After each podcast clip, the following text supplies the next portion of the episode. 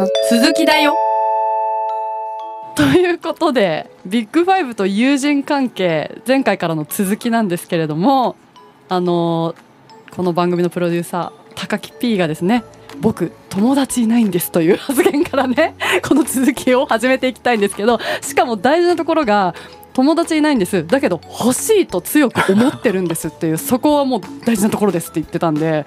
先生この友達じゃ多い人とか、うん、今いないとか少ないとかでまあはたまた欲しいと思ってるとかなんかそういう なんかあります。研究これについての。はい、はい、ビッグファイブと友人関係の関係についてですね、はい、えー、研究はもちろんあります、はい、ただまあその前にですねこの友達っていうのの定義も難しいですよね。それそれも私もよく考える、はい、ね、どこから友達とかね、はい、えー、知り合いなのか友達なのかっていうのがね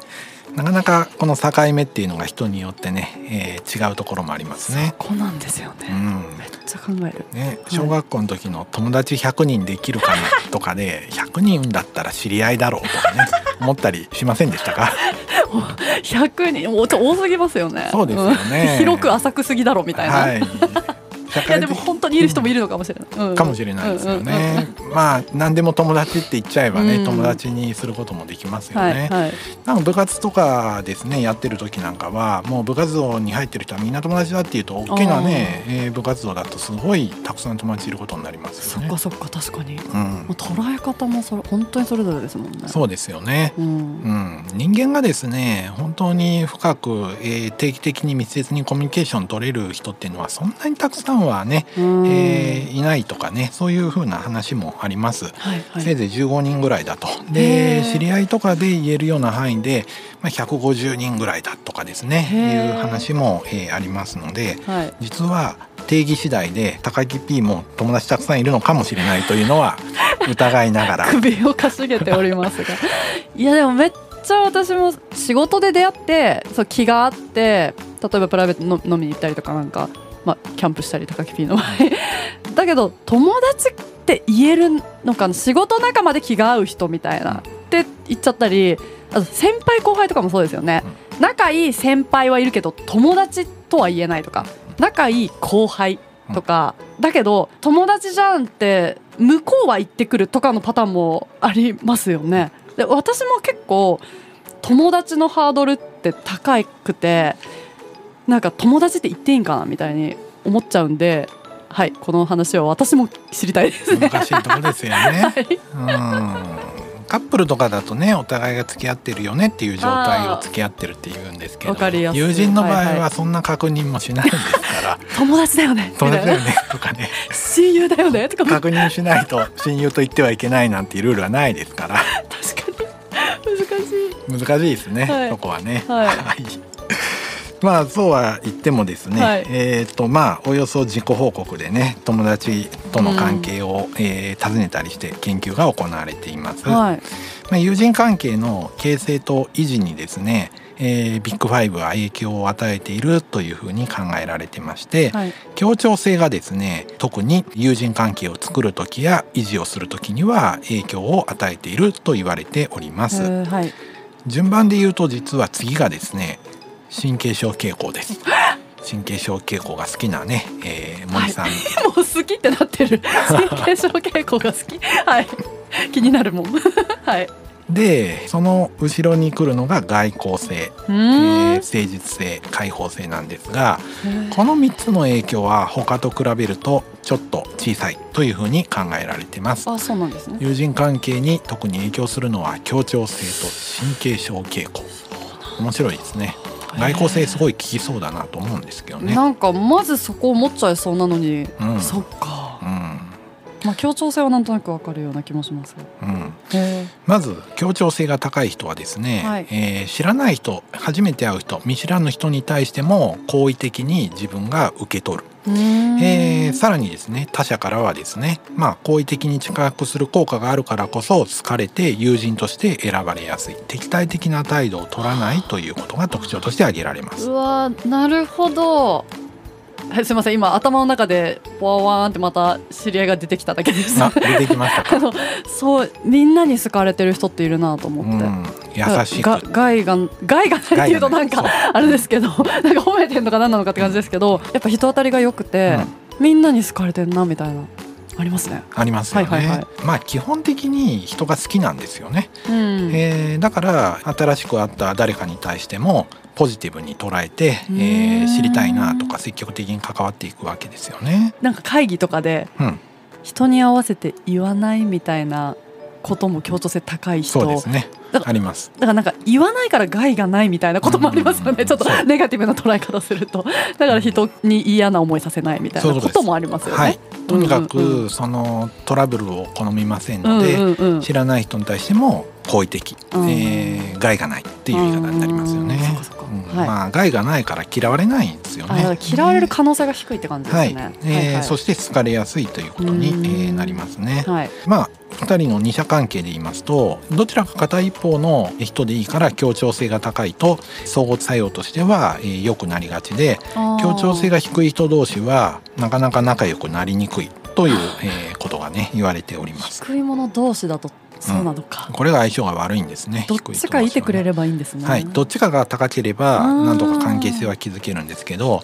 どっちもですね、えー、協調性が低いと、えー、関係性を築きにくいという話になってます。なるほど。そしてですね次にですね神経症傾向なんですけれども、はい、この神経症傾向は高いからといってですね必ずしもですね好意を得られないとか、うん、えー、友人として選ばれないということがあるわけではありません拒否されるような予感を自分自身は感じているんですけれども、うん、案外周りから見て、そんなに神経症傾向高いから嫌われるっていうことは少ないので安心してください。いや心配しすぎてるみたいな。そうそうそう、本人は心配して私友達できないかもって思ってるんだけれども、うん、案外外から見てそこまでですね、えー、すごくネガティブな効果があって嫌われる理由にはならないということです。逆に言うと協調性の低さは嫌われる理由になりうるんだけれども神経症傾向の高さは嫌われる理由にはなりにくいという、えー、ことになります。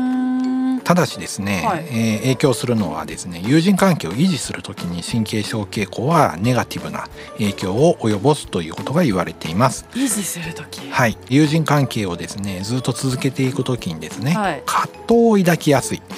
えー、問題のある 葛藤対処攻略を。笑っちゃった。なんか自覚ありすぎて。笑っちゃった。はい、はい、取りやすい。ということでですね、えー、本人が苦しむことがあるという話です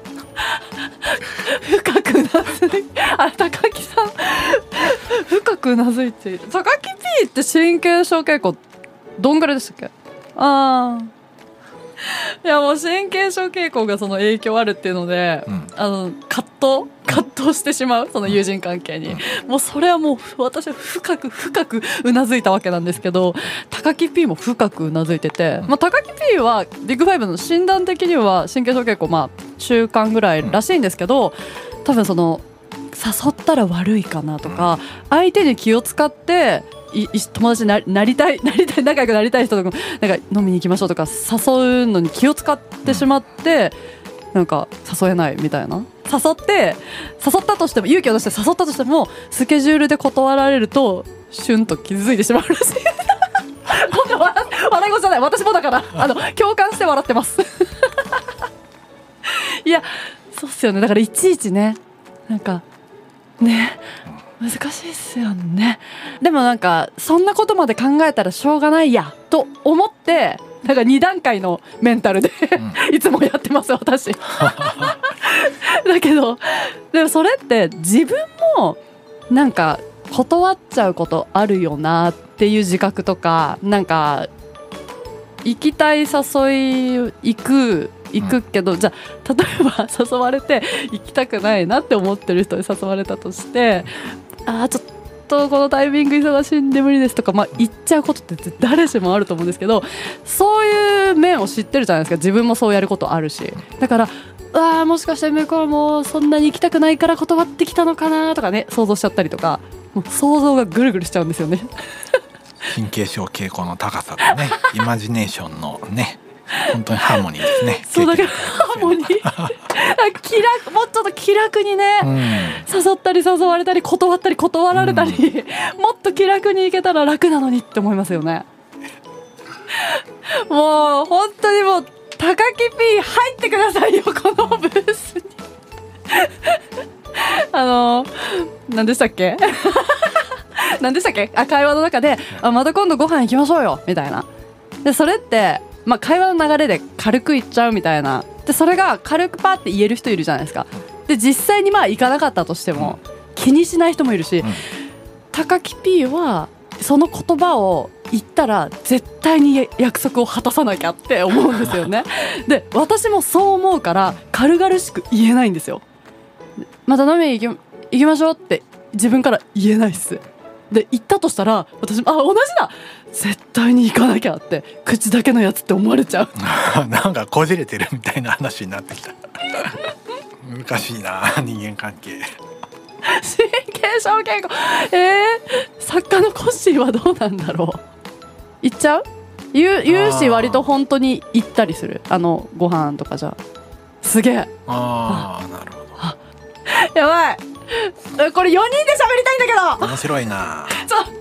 ちょこれもう編集どうなるんだ、うん、ねライブ飲み屋トークみたいな編集どうなるんだこれ？どこからどう喋りゃいいんだ？大変ですね。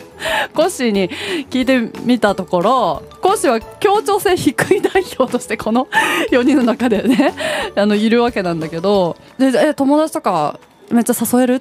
て今話をしたらもうガンガン誘うしもうむしろその場で日程決めちゃうぐらいって言っててできねえって震えましたね私と高木 P は。え谷先生できます？いや決めたり決めなかったりですね。あその時々ですか？その時々ですね。あじゃあ私と高木さんはやっぱできねえって震えた。しかもコッシーはすぐ友達って言うって言ってましたから相当違いますねやっぱり。それって。でも友達絶対多い多いよね。多いでもやっぱ言えるってことは多そう。いや友達問題確かに、うん、大人になると余計ですね、うん、なんか学生の頃子供の頃とかって、うん、やっぱもう学校の友達、まあはたまた習い事の友達ぐらい、うん、なんか限られてるっていうか友達というジャンルで出会うみたいなそうですね、感じだけど大人になるとやっぱその出会い方とかシチュエーションが仕事場の人とか、でもそういう職場の先輩上あの上司とかなんか、ね、年齢関係も様々だし、うん、でも年齢違ってもやっぱ普通に友達っていう人もいるし人それぞれすぎる。うんそうですね。すっごいなんか、うん、脱線しまくってます。どうですか？そうですか？難しいけどいい話だとあの思いますね、はい、高木 P はもう今日から飲みに行きましょうの時にもうスケジュールを決めると断言しましたでもあのこんなこと言うとスケジュールをまたより一層高木 P が決めづらくなるかもしれないですけど私その自分がやっぱ行きたくないなって思ってる人にスケジュールをガンガン抑えられるのめっちゃ嫌なんですよ。すっごい避けちゃいますもん。で私のスタンスとしてやっぱ自分が会いたい人には会いたいけど結構断るっていうのもなんか断りたい時は断るって決めてて。でそんなことここで公言すると 本当にあのスケジュールで行けないこともあるんであの断ってるやつ全部行きたくないってわけじゃないですよ。あの友達関係、うん、むずすぎっしょ。そうですね。ちょっと友達とは何かっていうやっぱ定義が難しいんですよね。定義からもうちょっと人それぞれだし深すぎますけど、うん、戻しますと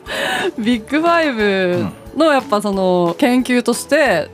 出てるってことですもんねそのやっぱり傾向が、はい。傾向が、えー、出てますね、うんまあ、神経症傾向が高いと葛藤を抱きやすいと はい、で協調性が高いというのが、まあ、一番友達は作って維持しやすいということですね。単純に知り合いとかを増やして社交的にネットワークを作るだけだったら外交性が高いというのが影響をしているということになります。はい、勤勉性はですね友達作りには関係してないんですけれども維持する時には高い質の関係性で維持する時に役に立つという、えー、傾向が見られます。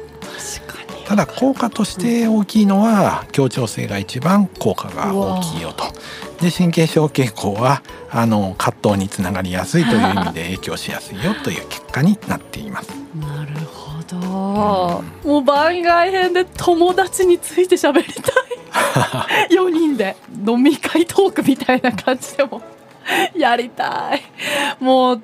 多分この聞いてくれてるリスナーの方もね自分は友達あの人も友達友達って言うタイプだなって人と私友達少ないって思って聞いてる人いろいろいるんじゃないですかね。やはりあの学校でですね、えー、学んでる学生時代に比べれば、はい、大人になると時間が圧倒的に減りますからずっとね学生の時ってね、えー、いろいろ同級生と一緒にずっといて遊んでたり話したりできる場があるんですけどそうするとどうしても友達減りますよね、うん、えー、ですからまあそういう意味での少ないなのかもしれませんよね、はい、大人になったら大体みんな減りますもんね、はい、そうです。頭を抱えてます。ジェスチャーで表現してますでもそうではないのかもしれない。分かんないです。ねだから高木 P を思ってなくても向こうは高木 P のことを友達って言ってる人もいるかもしれないですもんね、うん 高木 P 会じゃないですかこれ。今回。高木 P 会になりました、ね、今日は。バツ。ジェスチャーで表現してます。非言語。いやということで、うん、まあ脱線したかもしれませんが、はい、あのすごく面白かった。面白かったですね。面白かったです、うん、私の希望としてはまた番外編やりたいです、はい、ということで今回は相性と友人関係というテーマでえ前編後編でお送りしました。ビッグファイブ。まとめなんだけどもその脱線したその、うん、高木 P 友達いない宣言がもう焼き付いて しょうがないんですけどね。まあこの相性っていうのは人それぞれの性格が影響して、まあ、友人関係が築かれていたりなんか相性合わないなっていう人がねいるわけですからね。皆さんもまあその自分の周りの人間関係、まあ、友人関係ねあの人はここが近い似てるから気が合うんだなとかね思い巡らせてるところじゃないでしょうか。はい。さて次回は親子関係をテーマにお送りしていきます、うん、次回もこうご期待です。この番組では今後もビッグファイブ分析を通して私って何者を紐解いていきます。今後も毎週月曜木曜に配信していきますので応援の意味も込めて番組のフォロー高評価およびコメントよろしくお願いします。また番組への疑問質問ご意見なども概要欄アンケートフォームもしくはツイッターで「ハッシュタグ心理学雑談」とつけてツイートしてください。お待ちしております。そして概要欄からはビッグファイブ診断が受けられます。まだの方はそちらぜひ診断してみてください。なおその際はメールアドレスの入力ミスがないように十分に確認した上で送信してください。結構あるらしいです。もしまだ結果が届いてないよという方はアンケートフォームからご連絡をお願いします。それではまた次回お会いしましょう。さようなら。ビッグファイブ私って何者？心理学雑談では月額500円でサポーターを募集しています。サポーターになっていただいた方には番組オリジナルステッカーをお送りして月1回の収録の一部を見学してもらいながら質問にも答えていこうと思います。詳しくはこのエピソードの概要欄からチェックしてください。あなたもこの番組の輪に入りませんか？たくさんのご参加お待ちしています。